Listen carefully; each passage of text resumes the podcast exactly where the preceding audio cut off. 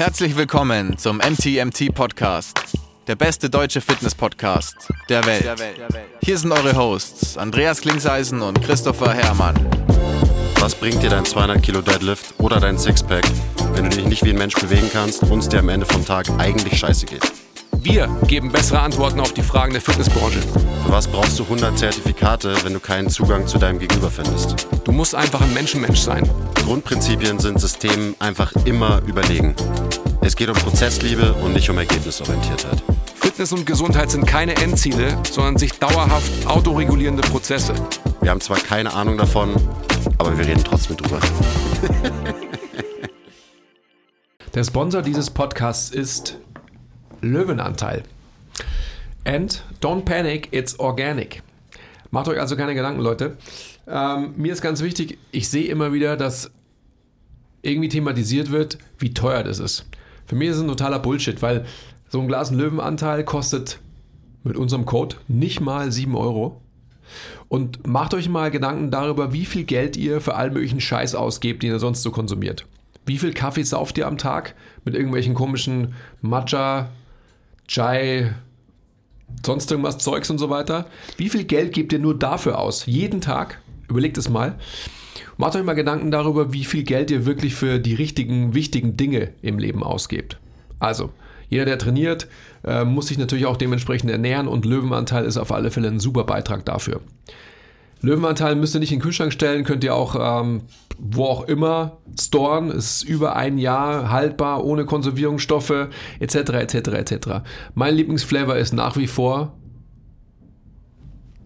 Also mein Lieblingsflavor ist Linsen à la Provence. Mhm. Mein Lieblingsflavor ist nach wie vor der, den ich bald bauen werde. das war klar. Okay, Niklas, hast du gehört hoffentlich.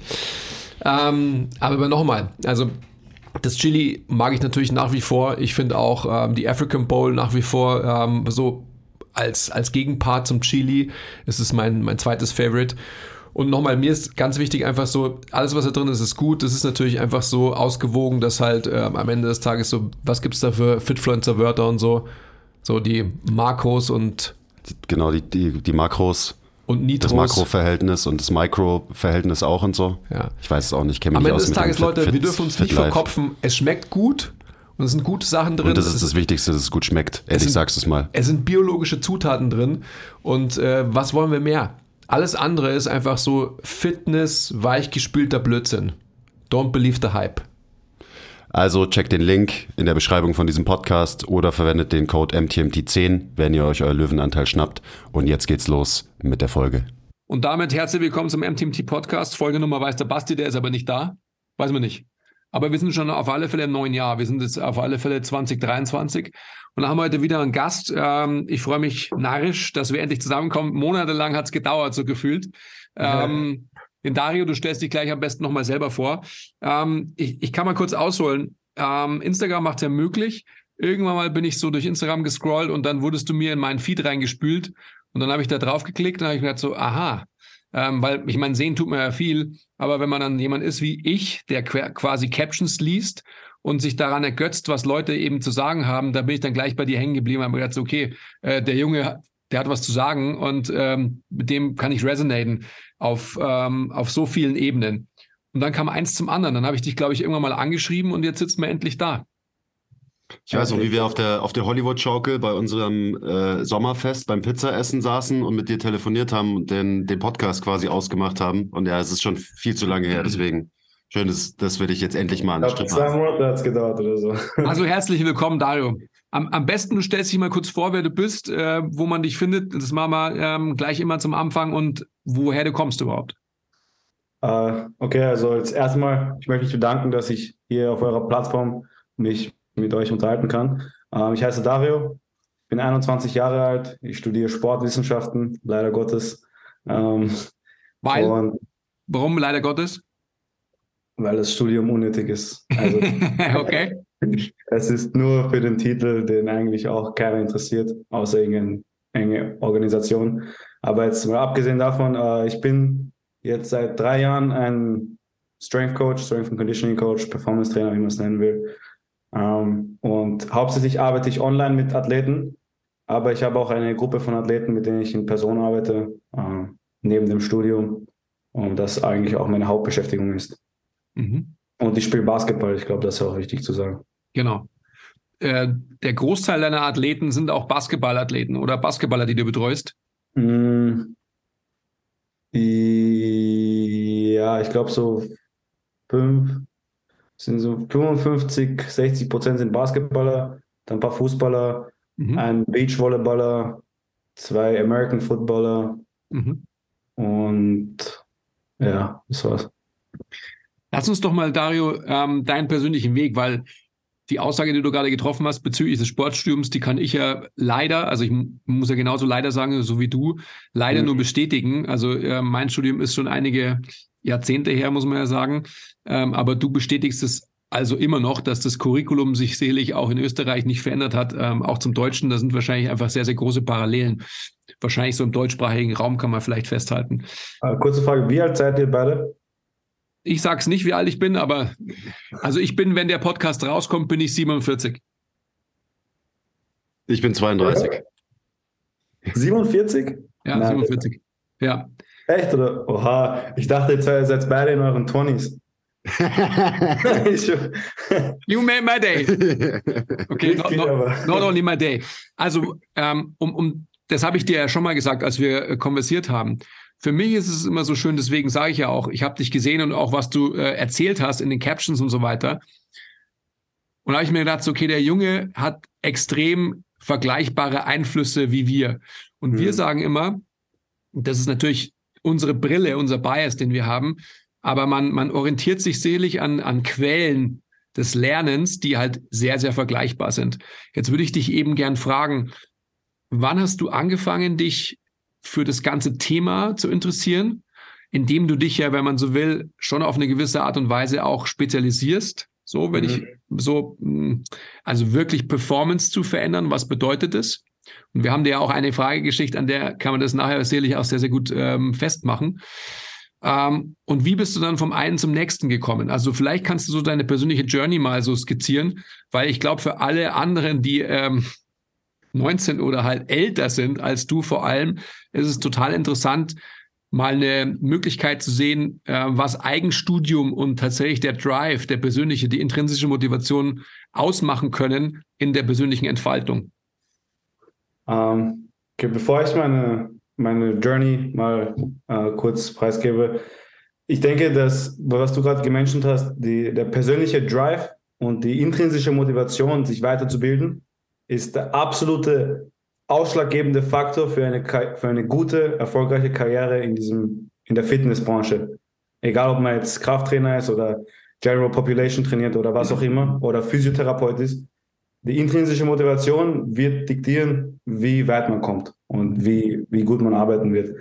Ähm, hat bei mir eigentlich schon sehr early begonnen. Also ich war immer schon irgendwie begeistert vom, vom Gym und vom Körpertrainieren und um Arbeiten. Einfach weil das Gym nur Leute belohnt, die eben arbeiten. Und deswegen musste ich, ich wollte schon mit 14 ins Gym gehen und ich musste aber bis 15 warten, weil man konnte bei uns in, erst ab 15 allein ins Gym gehen. Das war irgendwie so eine Regel dort. Und mit 15 hat es wie bei den meisten einfach mit Bodybuilding begonnen. Nur Oberkörper, keine Beine trainiert, weil man sie halt im Club nicht gesehen hat. Und ja, dann habe ich zwei Jahre Bodybuilding gemacht, habe da eigentlich schon meine Grundtechnik im Krafttraining aufgebaut. Und da war halt eben mein Fehler. Ich habe halt nur Oberkörper trainiert und keine Beine und habe halt daneben Basketball gespielt. Und dann, so mit 17, bin ich draufgekommen, dass man eigentlich Athletik trainieren kann, weil mir ein Post vorgeschlagen wurde auf Instagram. Und da habe ich zum ersten Mal auf Athletiktraining gestoßen. Ich habe gar nicht gewusst, dass man schneller laufen kann und höher springen kann durch Training. Und dann habe ich mir direkt ein super intensives Programm gekauft, das fünf Tage die Woche ging. Und ich hatte fünf Tage die Woche auch intensives Basketballtraining. Also wir haben jeden Tag im Training gespielt. Jeden Tag High Intensity Basketball, dreimal die Woche High Intensity Krafttraining mit einer Tra Training Age von basically null, weil ich noch nie meine Beine trainieren hatte, trainiert hatte. Und das ging dann eineinhalb Monate gut. Ich sah Resultate jedes Mal, wenn ich am Montag ins Training kam und zwei Tage off hatte und regeneriert war. Und dann direkt fünf Tage vor unserem Finalspiel für die Championship passiert es im Training, ich reiß mir das Kreuzband Non-Contact.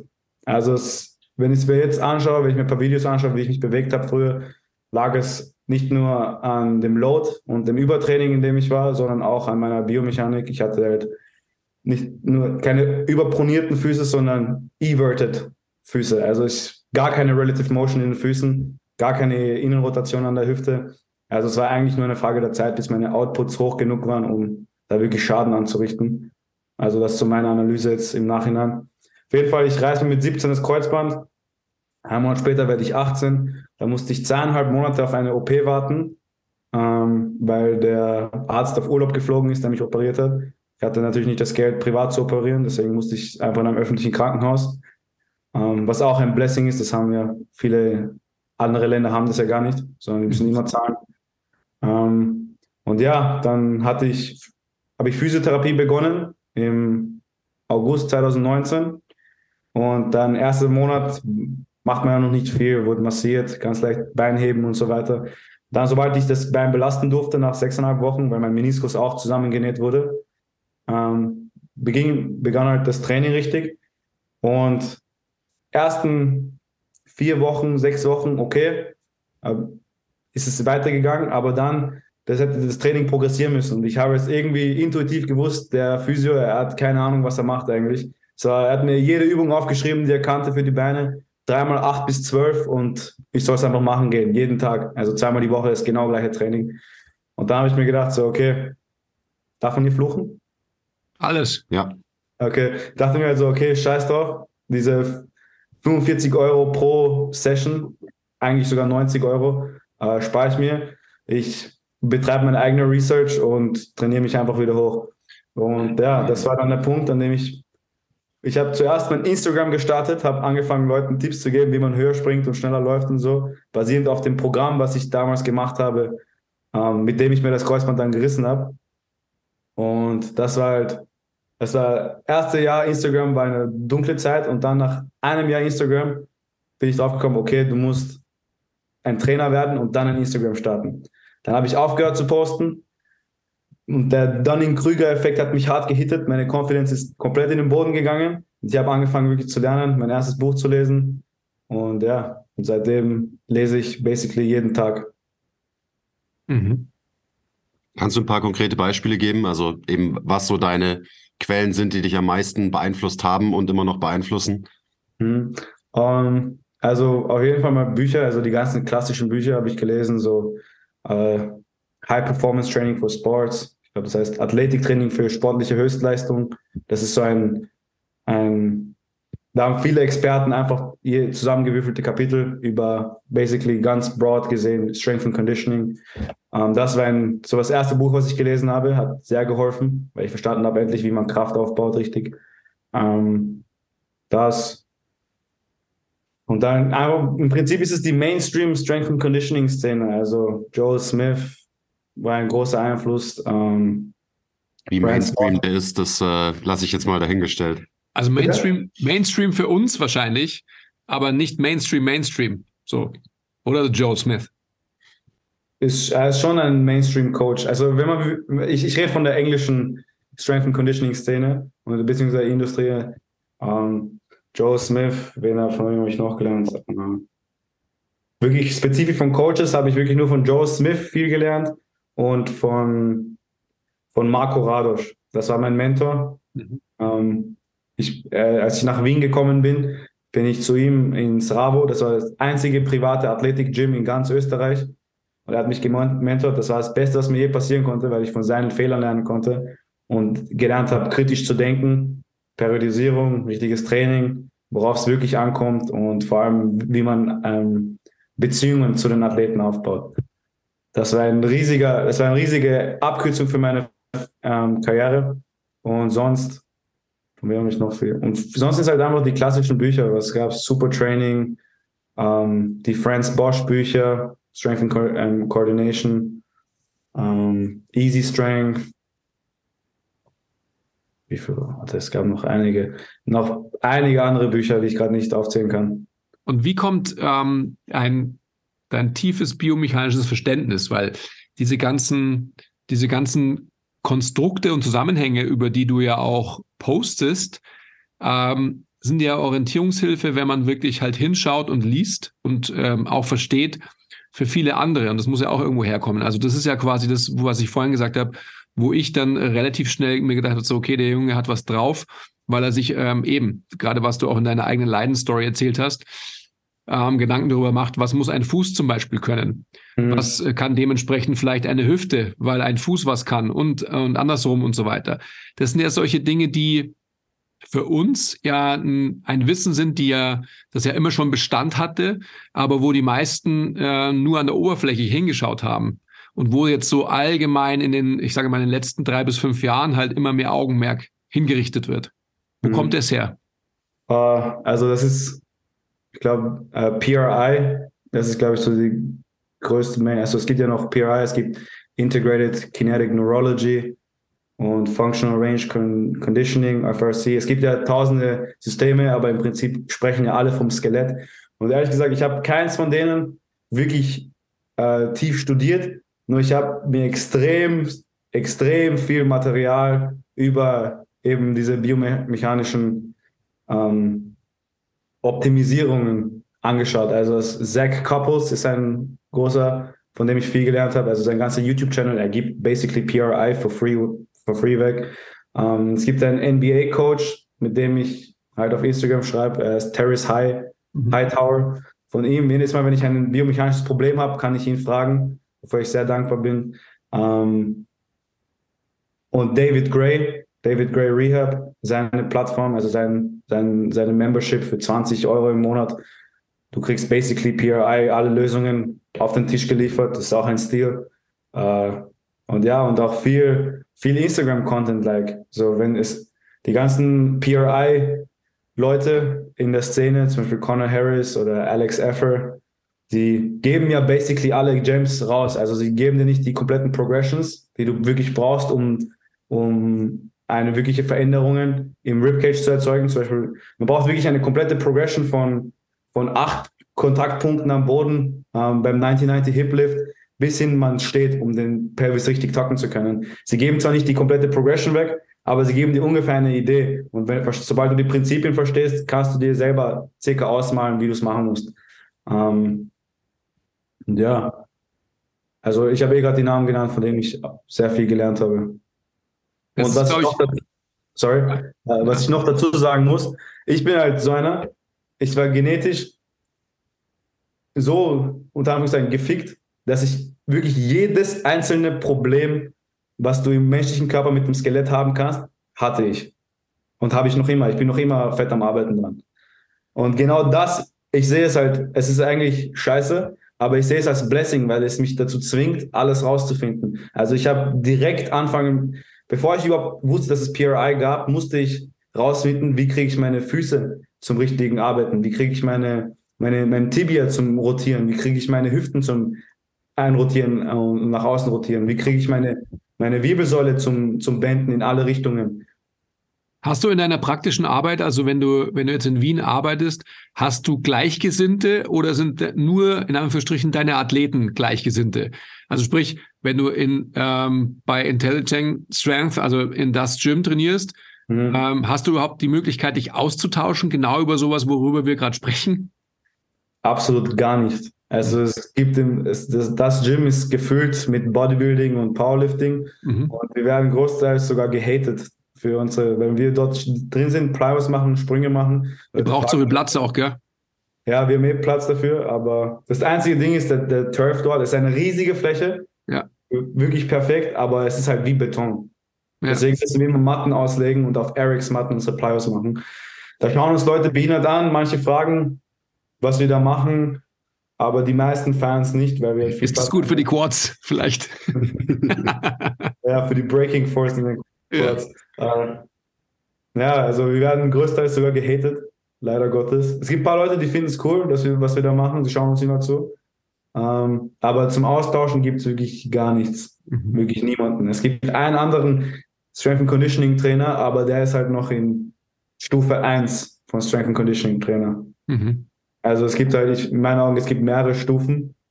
Ähm, und der ist halt noch in absolut Stufe 1, 8 bis 12 Wiederholungen. Nur, nur Pogo-Jumps als Plyos und so weiter. Ich habe halt einfach so, also deswegen habe ich dich auch angeschrieben, weil es einfach so schön ist, mit Gleichgesinnten ähm, auf einem Level zu kommunizieren und wir uns zum Beispiel ja auch über einen Post von dir oder einen Post von uns dann so weiter austauschen können. Und das ist ja das Geile daran. Wenn man ein Verständnis für Biomechanik erreicht, wo man, wo man sich dann auf dem gleichen Augenhöhlenlevel austauschen kann. Daran müssen wir arbeiten. Das ist ja quasi auch das, was wir mit MTMT verfolgen wollen, dass wir die Branche insgesamt weiterbringen. Ob man dann sich so in Anführungsstrichen spezialisiert wie du und mit Athleten arbeitet oder ob man mit Genpop arbeitet, der Nutzungsanlass ist vielleicht unterschiedlich, aber am Ende ist er dann doch gleich, weil wir einfach Körper erreichen wollen, die halt alles können. Und ja. quasi halt ähm, nach unserem Motto immer dem Menschen mehr davon geben, was er oder sie nicht hat. Das ist ja bei dir eigentlich nichts anderes. So ist es, ja. ja. Sollen wir eigentlich mal deine Frage stellen, oder? Ja, das würde mich schon auch interessieren. Ja. Weißt du die, weißt du die noch oder willst du ablesen? Ich, äh, ich muss sie auf jeden Fall. Der, Qui der Quiz als alter Bauler wollte ja auch einfach mal springen lernen und hat sich gedacht, ja, so als ich angefangen habe zu trainieren, das war nicht so früh wie bei dir. Ähm, aber natürlich so, ich wollte natürlich auch dann danken und höher springen und so weiter. Ähm, und dann wurde mir halt früher gesagt, so, ja, du musst einfach ins Gym gehen und musst stark werden. Du musst Kreuzheben machen, Kniebeugen machen und mhm. das schwer machen und dann wirst du höher springen und so weiter. Ähm, und am Ende hat's auch geklappt. Also ich kann immer noch danken. Liegt vielleicht auch daran, dass ich einfach ziemlich groß bin. Ähm, aber auch damals jetzt, wenn ich, wenn ich so zurückblicke, dann ist es halt definitiv nicht der Grund, dass ich ins Gym gegangen bin und mit absolut random Technik äh, Kniebeugen und Kreuzheben gemacht habe, sondern dass ich halt einfach gewachsen bin und halt viel Basketball gespielt habe und viel gesprungen bin. Okay, jetzt habe ich es eigentlich schon gespoilert, aber meine Frage ist so, wie denkst du darüber nach? Also so dieses reicht wirklich ein, einfach stärker werden aus, damit Menschen höher springen, also auch dann halt im Kontext Basketball. Und das ist eine sehr offene Frage, aber ich glaube, mit der kannst du jetzt einfach mal lossprinten. Ähm, ja, es ist halt einfach nur liften, trainieren und seinen Sport spielen, funktioniert nur für eine gewisse Population an Menschen. Ähm, es kommt immer darauf an, wie viele biomechanische Probleme hat diese Person, also Probleme unter Anführungszeichen. Man kann ja sagen, es gibt es ist nicht falsch, aber es gibt bessere Wege, Bewegungen zu lösen. Und wir sind alle Menschen, wir sind alle circa gleich gebaut. Manche sind strukturell ein bisschen eingeschränkt in manchen Sachen und es wird nicht so aussehen, wie, wie es im Textbook aussieht. Aber es kommt halt eben darauf an, wie viel biomechanische Probleme du hast.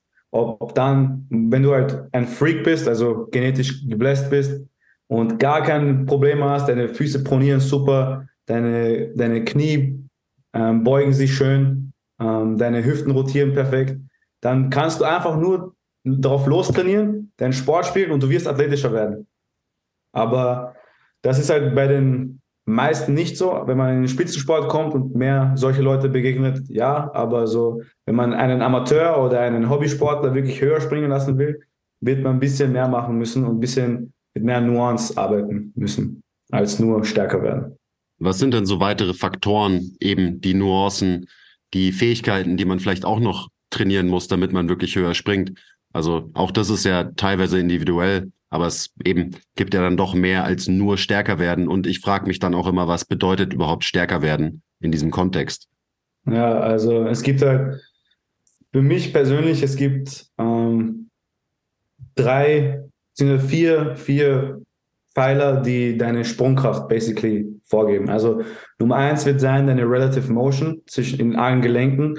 Wie viel relative Dissoziation zwischen den Gelenken kannst du erzeugen, um eben die, die, das Gewebe zu stretchen, damit es sich wieder verkürzen kann. Eben Stretch Shortening Cycle. Also da sprechen wir von den Füßen, sprechen von den Knien, ähm, von der Hüfte und von der Wirbelsäule im Prinzip. Das sind so die vier Main-Gelenke, da kann man noch die Skapule dazu zählen. Das sind so die Main-Gelenke, die deine Elastizität, dein Potenzial für Elastizität vorgeben werden. Ähm, dann wird es sein, das zweite, zweite Pfeiler ist deine, dein Skill einfach im Springen. Wie viel Sport hast du gemacht als kleines Kind? Wie, wie, wie sieht dein sportlicher Hintergrund aus? Was machst du? Wie lange springst du schon so hoch du kannst? Wie sieht deine Technik aus? Das ist der zweite Pfeiler und wahrscheinlich auch der größte. Ähm, der dritte ist wie stark bist du? Wie viel Kraft kannst du in einem vertikalen Kontext produzieren?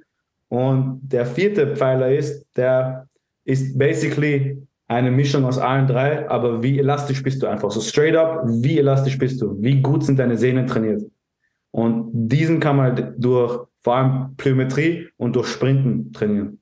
Und das ist einer, den viele Leute vernachlässigen. Sie kriegen alle drei richtig, aber sie glauben, dass reines Sportspielen und nur Heavy Liften ausreichen wird, um, um, dein, um die Athletik zu maximieren. Du wirst dich verbessern mit diesen drei, aber wenn du nicht aktiv deine ganze Karriere an der Plyometrie und an maximalen Sprints arbeitest, wirst du deine Elastizität nicht maximieren.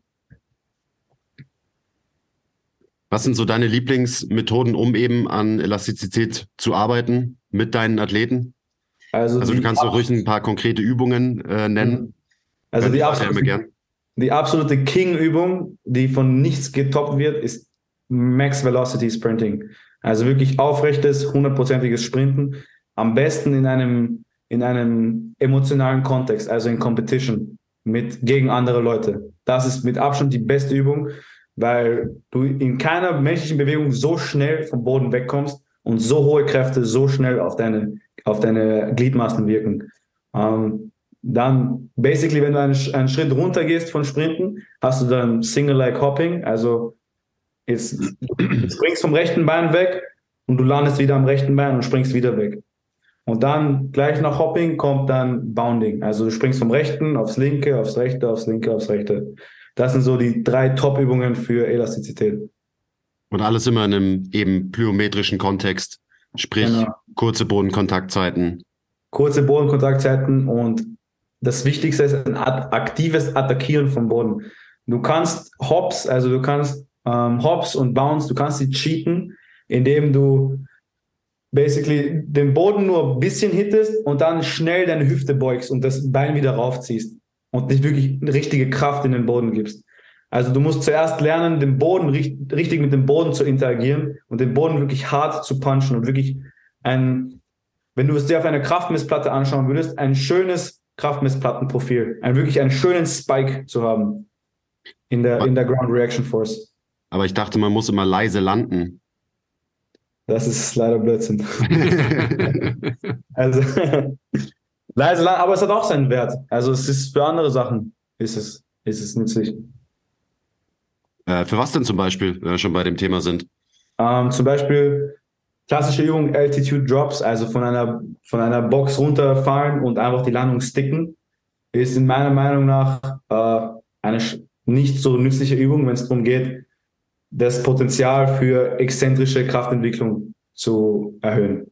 Also besser ist es, von einer Box zu droppen und zwar soft und weich zu landen, aber aus der, aus der, aus den Knien und aus den Ankles raus zu springen. Also wirklich wie so ein, ich verwende gerne den Cue. Stell dir vor, du, du fällst von einem Bungee-Jumping-Seil und dann dieser Rebound, der dann passiert. Genau so soll man den Boden hitten. Also man fällt rein, man geht leicht in die Knie, aber man man verwendet den, den Stretch Shortening Cycle, aber man springt nicht. Versteht ihr, was ich meine? Mhm. Also man ist tatsächlich elastisch. Genau, man landet elastisch, aber man springt nicht weg. Mhm.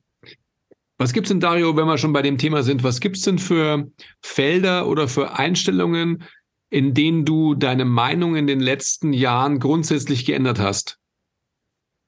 Mhm. Also so zum Beispiel, was wir jetzt gerade hatten, so mit ähm, leise landen oder stick the landing oder sonst was. Also alles solche Beliefs, die, die man vielleicht früher mal gehört hat oder gelernt hat, ah.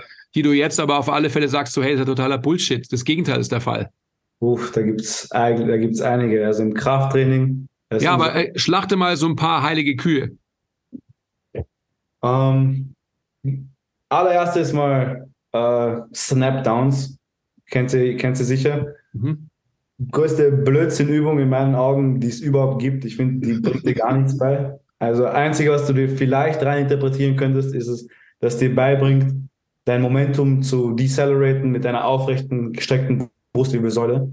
Aber selbst dafür, warum sollte ich, warum sollte ich jetzt einen Snapdown machen? Das sieht, es, es ist nicht nur, es drivet keine richtige Adaption in den Körper, sondern es sieht auch irgendwie komisch aus. Es ist genauso ein es ist halt einfach klischeehaft für Strength and Conditioning, Snapdown, für exzentrische Kraftentwicklung.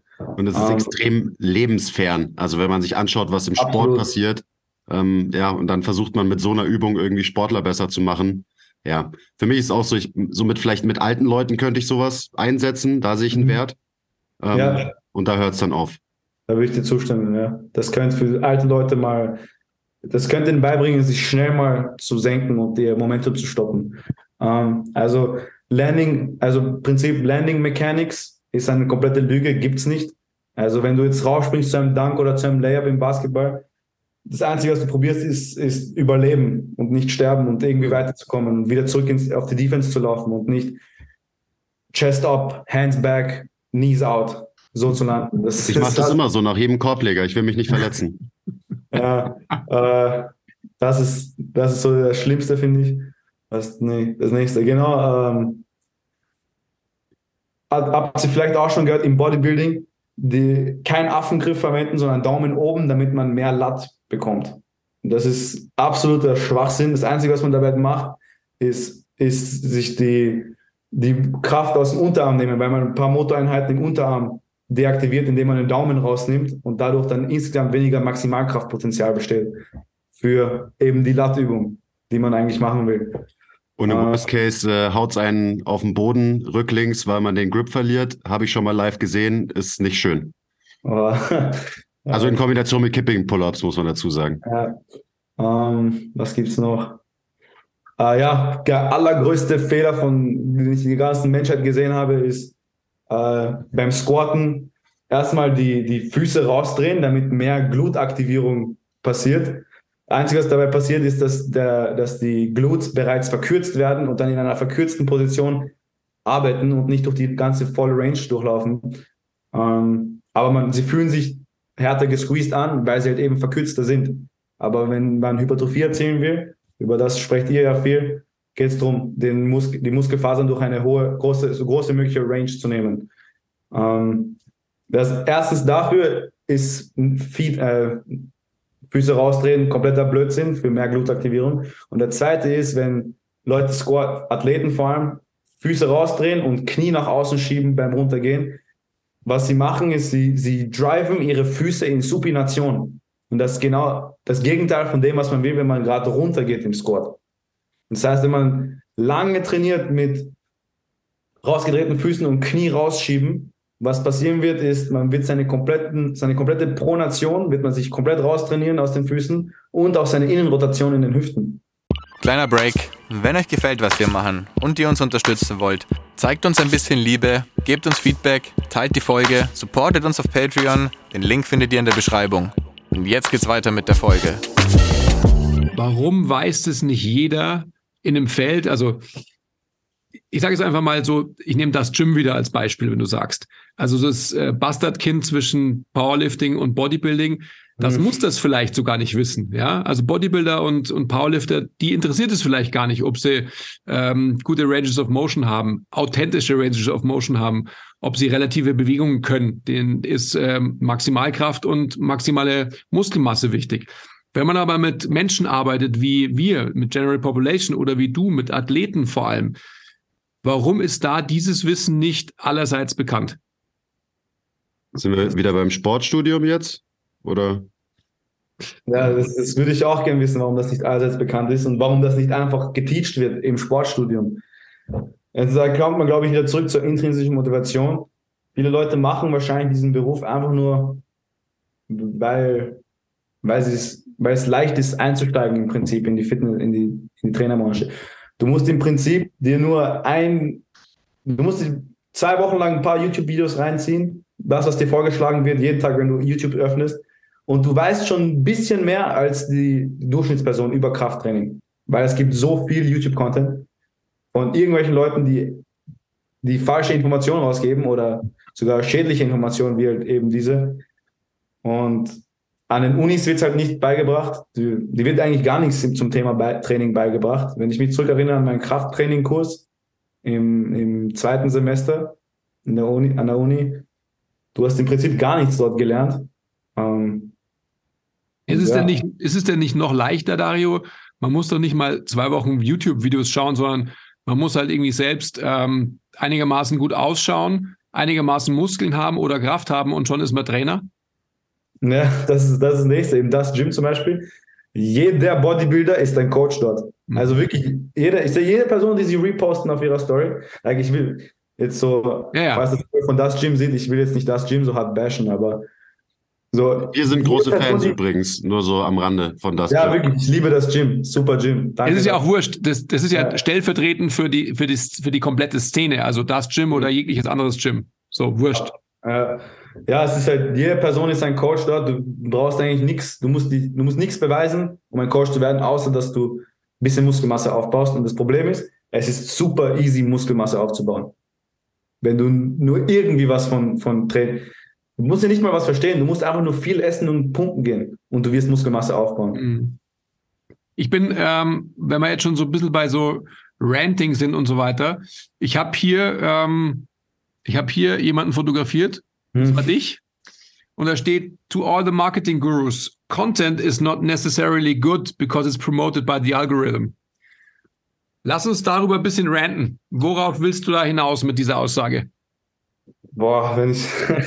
so, vorab mal, ich hasse Instagram und ich hasse noch härter TikTok, okay?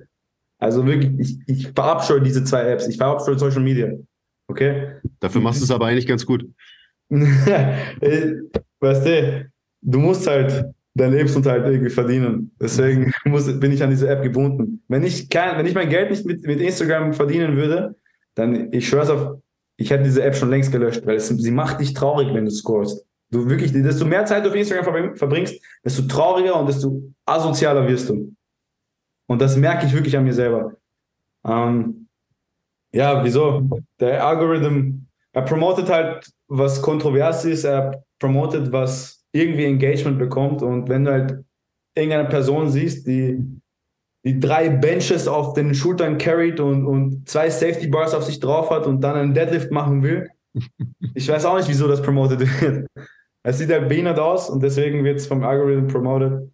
Ähm, und wirklich nützliche Informationen ist sehr, sehr, sehr, sehr selten zu sehen auf Instagram. Und wenn sie mal gepostet wird, ist die Caption so lang, dass sie keiner liest und dann sie vom Algorithmen geschluckt wird. Außer der Andi, der liest sie. Außer dir. Danke dir dafür. Ja, absolut. Also ich, ich bin natürlich voll bei dir. Und ich kann das Dilemma gerade von, von jüngeren Menschen, wie, wie ihr es seid, natürlich total nachvollziehen. Bei mir ist es einfach so, ähm, Instagram ist halt eigentlich Entertainment-Plattform und keine Educational-Plattform. Mhm. Ähm, wir sehen sie aber als Educational-Plattform, weil es unsere Berufung ist, andere Leute irgendwie educaten zu wollen, weil wir einen Mehrwert stiften wollen. Ähm, das ist Fluch und Segen zugleich, logischerweise. Ich sehe, und deswegen lese ich ja ähm, deine Beiträge zum Beispiel auch gerne eben. Also ich nutze Instagram, indem ich ähm, andere Leute, Zach Couples, ähm, den Dario, ähm, Connor Harris, Bill Hartman, wen Mhm. auch immer halt konsumiere, weil ich lernen will. Das heißt, ich tauche dann ein und bin auch nicht distracted durch irgendwelche ähm, dreifachen Bench-liftenden ähm, sonst irgendwas.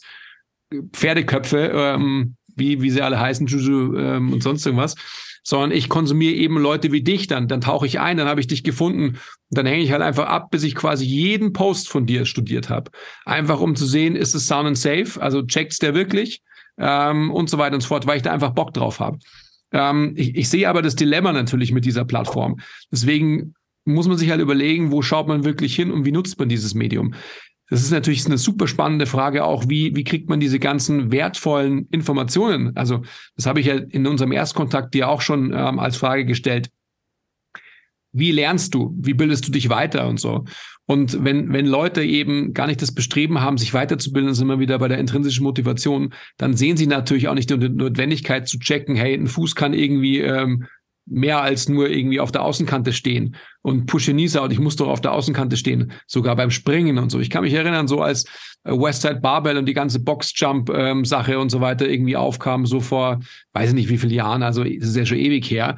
Da wurden auch Sprünge genau in diese Richtung geteacht, dass du wirklich einfach halt sagst, okay, du musst selbst bei einem, bei einem äh, Seated Boxjump fängst du an und musst deine Knie hart rauspushen und so weiter, weil halt ein Equipped Powerlifter das halt so macht in seinem Anzug, logischerweise, etc., etc. Ähm, und dann gibt es Leute wie dich, also so die New Generation of, ähm, ich sag mal, nicht, nicht nur Fitness Professionals, sondern ich sag mal, ähm, Bewegungsversteher. Dass man wirklich Mhm. halt Biomechanik und nicht nur Mechanik versteht. Und ich meine, das muss ja die Grundlage sein und das muss ja unser Bestreben sein, jetzt auch mit Leuten wie mit dir. Das ist ja immer so meine Anstreben, dass wir die Branche weiterentwickeln, indem wir sie wirklich dahin bringen können, wo sie sein könnte. Und jetzt komme ich rein, weil wenn man sich deinen Content anschaut, dann hast du ja schon auch den Anspruch, unterstelle ich dir jetzt mal, dass du educaten willst. Das ist jetzt Mhm. nicht dein primäres Ziel, aber du machst es. Ähm, warum machst du das? Business.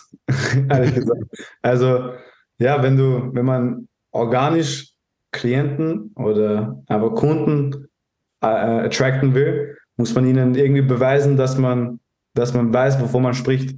Und das macht man am besten, indem man ihnen was beibringt oder ein Problem von ihnen löst mit einem Post. Und deswegen educate ich. Außerdem, ich will, natürlich will ich auch die Branche weitertreiben, aber ich glaube nicht, dass ich wirklich die Branche durch kleine Instagram-Schnipsel weitertreiben könnte, sondern eher mit einem Kurs, den man verkauft oder mit einem Buch, das man rausbringt. Ich glaube, das wird Leute wirklich, die es interessiert, wirklich besser vorantreiben als ein Schnipsel an Informationen, die sie oberflächlich lesen, dann abspeichern und keine Ahnung haben, woher das kommt, wie das anzuwenden ist und wie das nützlich sein kann. Ich glaube schon, Dario. Also ich bin voll bei dir. Die Argumentation ist vollkommen richtig, dass man, ähm, wenn man Sachen halt in dem Dilemma stecken, glaube ich, alle, die halt gut sind in irgendwas und die auch wirklich, ähm, ich sag mal, einen gewissen moralischen Anstrich mitbringen. Hm. Das heißt, dass man halt wirklich authentisch was vermitteln will und sich auch berufen dazu fühlt. Ich denke, dass alle Schnipsel, wie du sie gerade nennst, ähm, ein Big Picture formen können. Und all diejenigen, welchen, wie jetzt zum Beispiel ich, der deinen Content konsumiert, andere, die unseren Content konsumieren, also ich nenne es mal die Speerspitze, und wir verteilen dann wieder Informationen, um quasi der breiten Masse an Leute irgendwann mal diese Informationen als die echte, die neue Wahrheit irgendwie preiszugeben. Mhm. Also von dem her glaube ich schon, dass, ähm, und dann sind wir wieder bei deinem speziellen Thema, mit deinen Snippets wirst du irgendwann mal die Möglichkeit haben, auch ähm, Kurse und Produkte oder sondersgleichen irgendwie zu formulieren. Aber dass du erstmal quasi B2B-mäßig arbeitest und andere Gleichgesinnte erreichst, ist, glaube ich, vonnöten, um überhaupt die Möglichkeit zu haben, B2C erfolgreich sein zu können. Mhm. Also Moment, einer bohrt gerade bei mir hier. Hörst du das? Gerade ein bisschen, Aber Okay, jetzt nimm aber nicht schlimm. Ah ja, also ja, ich stimme dir natürlich auf jeden Fall zu. Das Ding ist halt, ich glaube, 99,9% der Instagram-User sind sich ja gar nicht mal wirklich bewusst darüber, dass, äh, dass sie nur einen Schnipsel an die oberflächliche Information konsumieren. Aber sie denken, dass diese Information wirklich hochwertige Information ist. Und wenn dann Leute wie ihr wirklich hochwertige Informationen als Schnipsel schnell rausgeben und Leute das dann wirklich annehmen, dann pusht das natürlich die, nicht nur die Branche, sondern auch die Menschheit weiter. Mhm. Ja, aber so müssen wir ja denken. Also ich, ich bin der Erste, der, der quasi so die, den Impact unserer, unserer Arbeit immer in Frage stellt. Also ich bin oft an, ähm, an, an der Schaffenskrise, hey, was haben wir überhaupt für einen Impact? Und wie nachhaltig ist wirklich die, der Erfolg unserer Interventionen und so weiter. Aber ähm, so darf man ja gar nicht anfangen. Also äh, in meinem minder, ähm, minderwertigen äh, Midlife-Crisis-Komplex und so weiter äh, verankert ist es definitiv immer wieder mal der Fall. Aber dann gibt es ja junge Leute, die äh, wie ihr noch proud and strong vorausgehen und letztendlich noch so viel Power haben, dass man sagt, so hey, wir machen das jetzt und wir, wir verändern die, die Branche zu was Besserem. Weil unser Anstrich ist ja immer genau der, dass wir es war mal vor kurzem bei einer äh, Wochenendschulung und haben so einige Teams von, ähm, von einer bekannten äh, großen Gesundheitshoteleinrichtung geschult. Und da geht es dann einfach darum, dass, dass wir wirklich uns nicht nur selbst produzieren wollen, sondern wirklich einen Mehrwert für alle leisten wollen. Weil ansonsten ist es äh, nur eine Schwanzvergrößerung, die ja niemandem was bringt, außer uns selbst vermeintlich. Und das, ist, das muss ja das Bestreben sein. Deswegen finde ich es halt einfach so spannend, dass junge Menschen wie du halt schon an dem Punkt sind, halt so eine, so eine gute, so eine bessere Wahrheit zu verstehen, ja, allein schon zu verstehen, der Fuß macht mehr als eine Sache im Krafttraining. So diese, diese Abkehr von diesem klassischen Krafttraining und auch diese Gleichsetzung eben von dem Beispiel, was der Quiz in seiner Frage formuliert hat. Naja, Hauptsache, du wirst stärker, dann wird, da wird alles besser. Jegliche athletische Performance wird dann natürlich besser. Und dann, und das ist ja eigentlich noch schlimmer, auch jeglicher gesundheitlicher Aspekt wird dann besser. Und das ist halt das, was Hanebüchen ist. Das ist auch das, was fahrlässig ist. Und Mhm. da müssen wir uns abkehren als Branche, dass wir wirklich die Informationen streuen können, dass wenn der Körper alles kann, in, ich sage jetzt mal, Extension, Flexion, Pronation, Supination, you name it, dann wird der Mensch und ähm, der Athlet dahinter oder wie auch immer man es nennen will, auf jeden Fall auch ähm, viel mehr Optionen haben und dementsprechend weniger Schmerzen haben, besser performen etc. Ja, da stimme ich dir absolut zu, weil ich glaube nicht, dass unsere, unsere Vorfahren Knieschmerzen wirklich hatten. So, warum sollte man als Mensch Knieschmerzen, warum sollte man Sport nicht ohne Schmerzen machen können? Und es kommt im Prinzip am Ende des Tages meistens, nicht in allen Fällen, weil ich habe Fälle, wo die Biomechanik stimmt und die, die Tissue Quality, also die, die Qualität der Strukturen und die Stärke der Strukturen, die stimmt bei beiden und es sind trotzdem noch Schmerzen da. Aber in den meisten Fällen, wenn man diese zwei Punkte hat, gibt es keine Schmerzen. Also mit allen Leuten, die ich arbeite, ich habe eine Person, wo beides stimmt und der hat noch immer Knieschmerzen, aber er hat schon sein ganzes Leben Knieschmerzen. Und I'm still working on that. Mhm. Wie viel denkst du eben über Gesundheit nach für deine Athleten? Also ich meine, klar, du bist ein Performance-Coach, aber welche Rolle spielt Reha oder Präha, wenn man das Wort verwenden will? Also ist kein gutes Wort, aber ja, irgendwie müssen wir uns ja verständigen. Ähm, also welchen, welchen Anteil macht so dieser Part aus in deiner Arbeit? Ähm, Reha, sobald jemand eine Verletzung hat. Also ich bin kein Physio und ich habe noch kein Physiobuch gelesen, aber ich habe schon mit vielen Physios geredet und ich weiß, worauf es ankommt in der Reha. Also egal, was für Verletzungen man hat, man kann immer drumherum arbeiten und man kann auch mit ein bisschen Schmerz kann man auch arbeiten. Also Schmerz heißt nicht, ist nicht gleich sofort struktureller Schaden. Mhm. Ähm, also Reha-technisch, wenn ein Athlet von mir eine Verletzung hat, dann arbeiten wir immer drumherum, auch wenn er nur ein Bein trainiert. Ich finde es sehr wichtig, ein Bein zu trainieren, wenn das andere verletzt ist. Aus zwei Gründen hauptsächlich. Und zwar erste ist Cross-Learning. Also alles, was ich am rechten Bein mache, wird das linke Bein übers Nervensystem auch irgendwie mitnehmen, beziehungsweise irgendwie ähm, besser erhalten können, was am linken Bein bereits aufgebaut ist. Und wenn du zurückkommst von einer Verletzung, sagen wir jetzt, es ist eine bisschen größere Verletzung, du wirst ein bisschen kompensieren. Also du wirst mehr auf dem gesunden Bein, wirst ein bisschen mehr Richtungen wechseln und wegspringen vom gesunden Bein. Und wenn das gesunde Bein jetzt schon mehr Last annehmen muss, sobald du zurückkommst, so oder so, dann wieso nicht das andere Bein auch noch weiter stärken, damit es diese extra Last dann tolerieren kann? Also das sind die zwei ausschlaggebenden Gründe für mich, warum man ein Bein weiter trainieren soll. Das ist der Punkt Reha und Punkt Präha. Ähm, für mich persönlich Training, also Training ist Training, Reha ist Training. Es geht nur darum, zum normalen Training wieder zurückzukehren.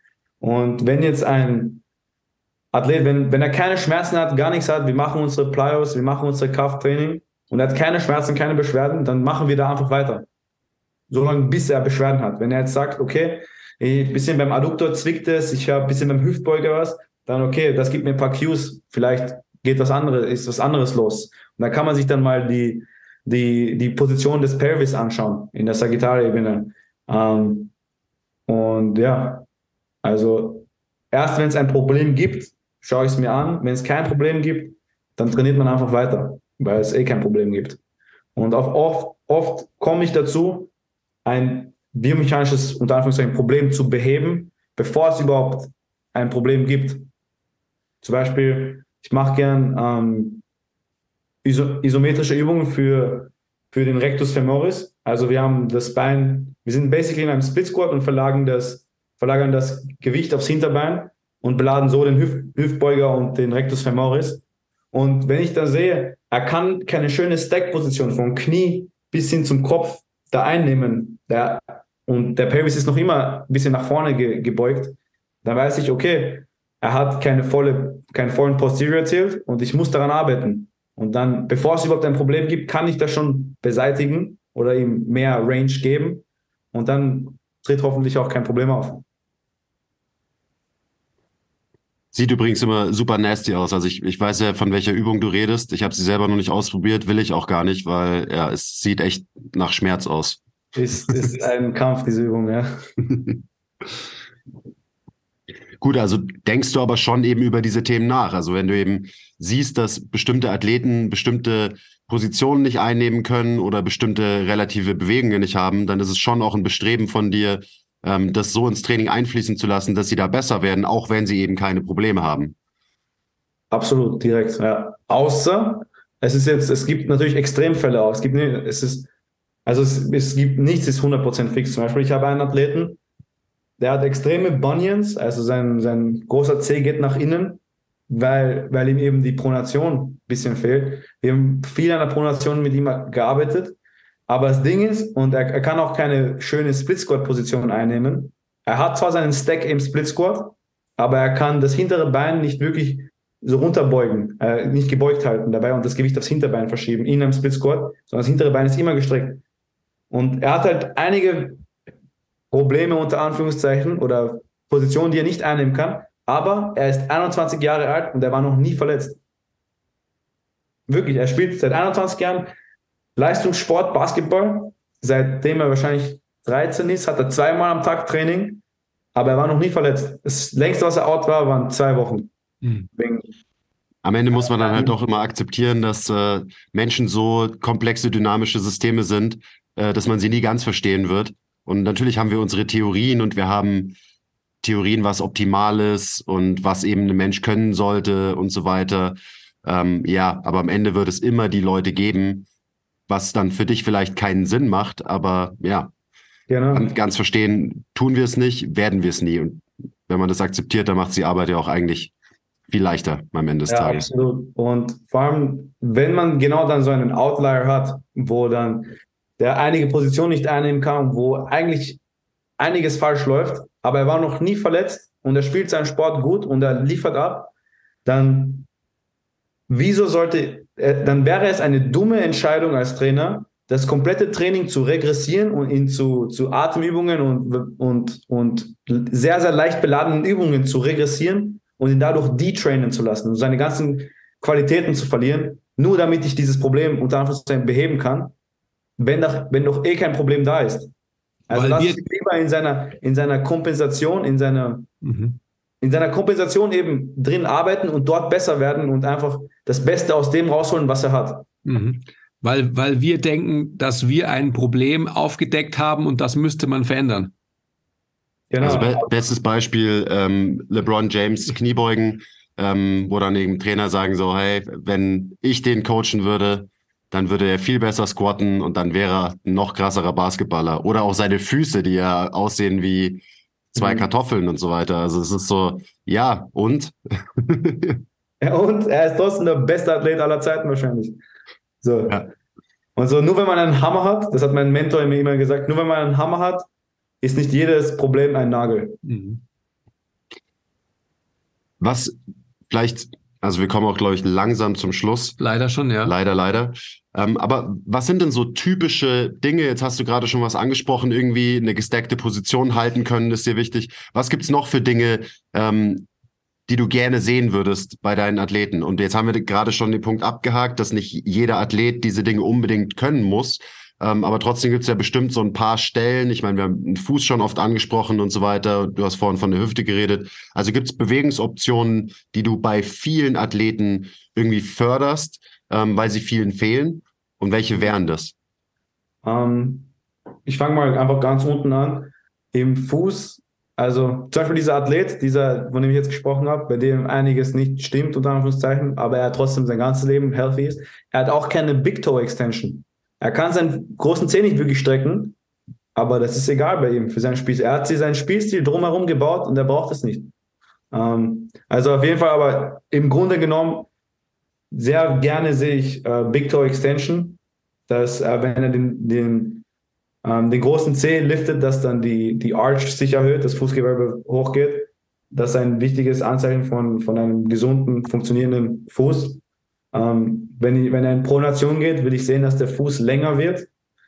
Ähm, ich möchte ganz wichtig, ich möchte sehen, dass die, wenn man die Ferse jetzt nimmt, wenn man jetzt den, den Vorfuß fixiert mit der Hand, also man kann sich deinen, deinen Fuß, dein Bein so drüber legen und den Vorfuß fixieren und dann einfach an der Ferse rütteln. Das soll sich anfühlen wie ein wackeliger Zahn. Also die Ferse soll everten können und dorsiflexen, ähm, damit eben die Achillessehne richtig arbeiten kann und Energie speichern kann und damit da nicht an der Achillessehne getackt wird. Dadurch entsteht oft oder in den meisten Fällen sogar Achillessehnen-Tendinopathie. Ähm, dann ich möchte sehen, dass die Tibia intern nach innen rotieren können, während sich das Knie beugt. Ähm, in dem Sinne auch möchte ich sehen, dass ein Athlet einen Squatty Squat ausführen kann. Also wenn man das mal definieren möchte, ein Squatty Squat ist wirklich ein Squat, bei dem der Pelvis sich straight nach unten bewegt, vertikal und nicht nach hinten, weil das wäre ein Hinge. Ähm, ein Squatty Squat ist wichtig. Nicht alle Athleten werden Innenrotation an den Hüften haben können. Ich habe einen sehr, sehr athletischen äh, Basketballer, der jetzt im College spielt. Äh, und der hat zero internal rotation bei der Hüfte. Einfach strukturell, es geht nicht. Äh, der Arzt hat ihm gesagt, man könnte es operieren, aber es wäre es nicht wert, diese, diese, den Knochen dort irgendwie so abzuschleifen. Ähm, internal rotation würde ich gern sehen, muss aber nicht sein, dass es bei jedem geht. Mhm. Ja, ich hätte gern, dass wenn ein Athlet sich vorbeugt und den Boden berühren will mit den, mit den Händen und dabei seine Wirbelsäule einrollt, dass das eine schöne, eine schöne runde Wirbelsäule wird und nicht ein Segment der Wirbelsäule gerade bleibt dabei. Also ich möchte jeden Vertebrae möchte ich sich beugen sehen können, ähm, äh, sich flexen, genau. Mm. Ich möchte Scapula-Mechanik, ich möchte schöne Scapula-Mechanik sehen. Ich möchte sehen, dass sie ähm, komplett elevaten, komplett ähm, depressen können. Ich möchte gute Protection und Retraction sehen. Hm. Ja. Genau.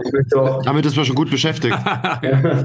Du hast gerade eigentlich nur die komplette Liste aufgezählt an Sachen, an denen ich persönlich auch immer arbeite an meinem Training. Ja, ich auch. Also das ist basically alles, woran man arbeiten muss im Prinzip.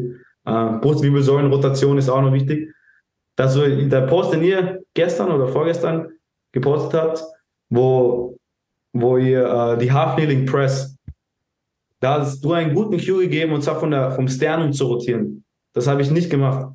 Und dann habe ich das gemacht heute im Gym mal zum Ausprobieren und es fühlt sich um einiges besser an. Also ich habe einfach nur gepresst, aber ich habe halt basically kompensiert, indem ich das ganze Segment bewegt habe und nicht von der, vom Sternum aus rotiert bin. Also danke dafür. Ähm, hm. Jetzt sind wir schon e-, echt short in time. Das war jetzt auf alle Fälle eine schöne Zusammenfassung.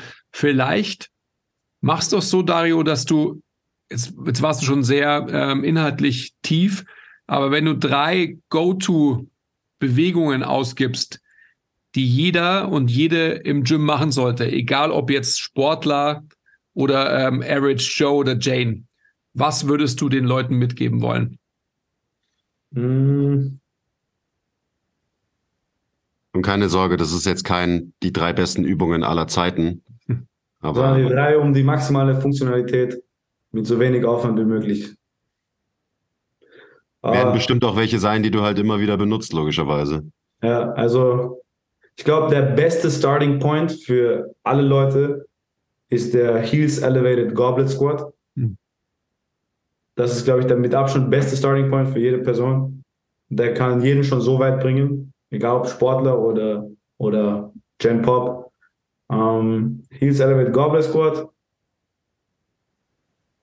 Dann würde ich irgendeinen Hinge, also ob man jetzt einen Deadlift machen will oder einen RDL oder einen Stagger Stance RDL oder Single Leg, egal. Irgendeinen Hinge, aber den Hinge wirklich gut ausgeführt. Das ist wichtig, dass sich äh, die Hüfte streckt, ohne dass sich die Knie strecken. Ähm, und dass man die Hüfte so weit wie möglich im Raum nach hinten bewegen kann. Ein Hinge, irgendein Hinge und dann sind es wirklich eh nur diese, es ist halt dann in Kombination der Split Stance Press und Split Row mit der Brustwirbelsäulenrotation. Ich glaube, wenn man diese drei Übungen wirklich komplett nailt und sie perfektioniert, dann hat man das meiste schon, also da kann man jetzt grob geschätzt 60, 70 Prozent schon abholen von dem, was man abholen kann an Funktionalität. Hm. Also gerade, gerade wenn du sprichst Funktionalität, also wenn es wenn es niemanden äh, per se darum geht, dicke Muskeln zu haben, sondern sich gut bewegen zu können, ähm, gerade um relative Bewegungen ähm, auf aufsteigen im Brustkorb zu erreichen durch eben Half Kneeling oder Split Stance, ähm, dann Press und Pull Variante vielleicht, wenn man einen Kaiser zur Verfügung hat, kann man ja beides ähm, simultan absolvieren. Ansonsten äh, bin ich auch voll bei dir, würde wahrscheinlich dann, wenn ich eine Variante wählen würde, dann würde ich wahrscheinlich irgendeine eine Pulling Exercise, eine Pushing Exercise vorziehen. Aber wenn man es sowieso reziprok macht, dann hat man eigentlich ja sowieso beides integriert. So. Mhm. Absolut, ja. ja. Also ab jetzt äh, stellen alle, die den Podcast gehört haben, ihren Trainingsplan um und trainieren nur noch diese drei beziehungsweise vier Übungen. Mhm. Und sprinten, sprinten, sprinten, sprinten. Ah, ich habe mich schon gewundert. Ja, Dario, ähm, du musst auf den Zug. Wir auch bald. Ich muss jetzt ein paar Sprints machen, tatsächlich. Ja, genau. Ja, mach's, mach's ähm, lass uns doch, lass uns doch ähm, gleich sagen, jetzt, jetzt, der Podcast kommt im Januar raus. Wir sprechen wieder spätestens Ende Februar, Anfang März, okay? Alles klar, also das Was ist lang, aber es ist lange nicht vorausgeplant. Also ich könnte auch nächste Woche schon. Also mir, mir, ist egal. Vielleicht machen wir es auch früher. Also ich, ich habe natürlich auch mega Bock, einfach biomechanisch noch mehr einzutauchen, ja, wie so oft. Also es gibt dann immer, ähm, hatten wir auch schon mit, mit vielen Gästen, eben eine Intro-Folge, wo man irgendwie global über Dinge redet. Und äh, beim nächsten Mal können wir dann vielleicht noch ein bisschen mehr drüber reden, warum denn Pronation äh, wichtig ist oder Innenrotation in der Hüfte, für was und überhaupt. Hm. Ja, gerne. Let's go.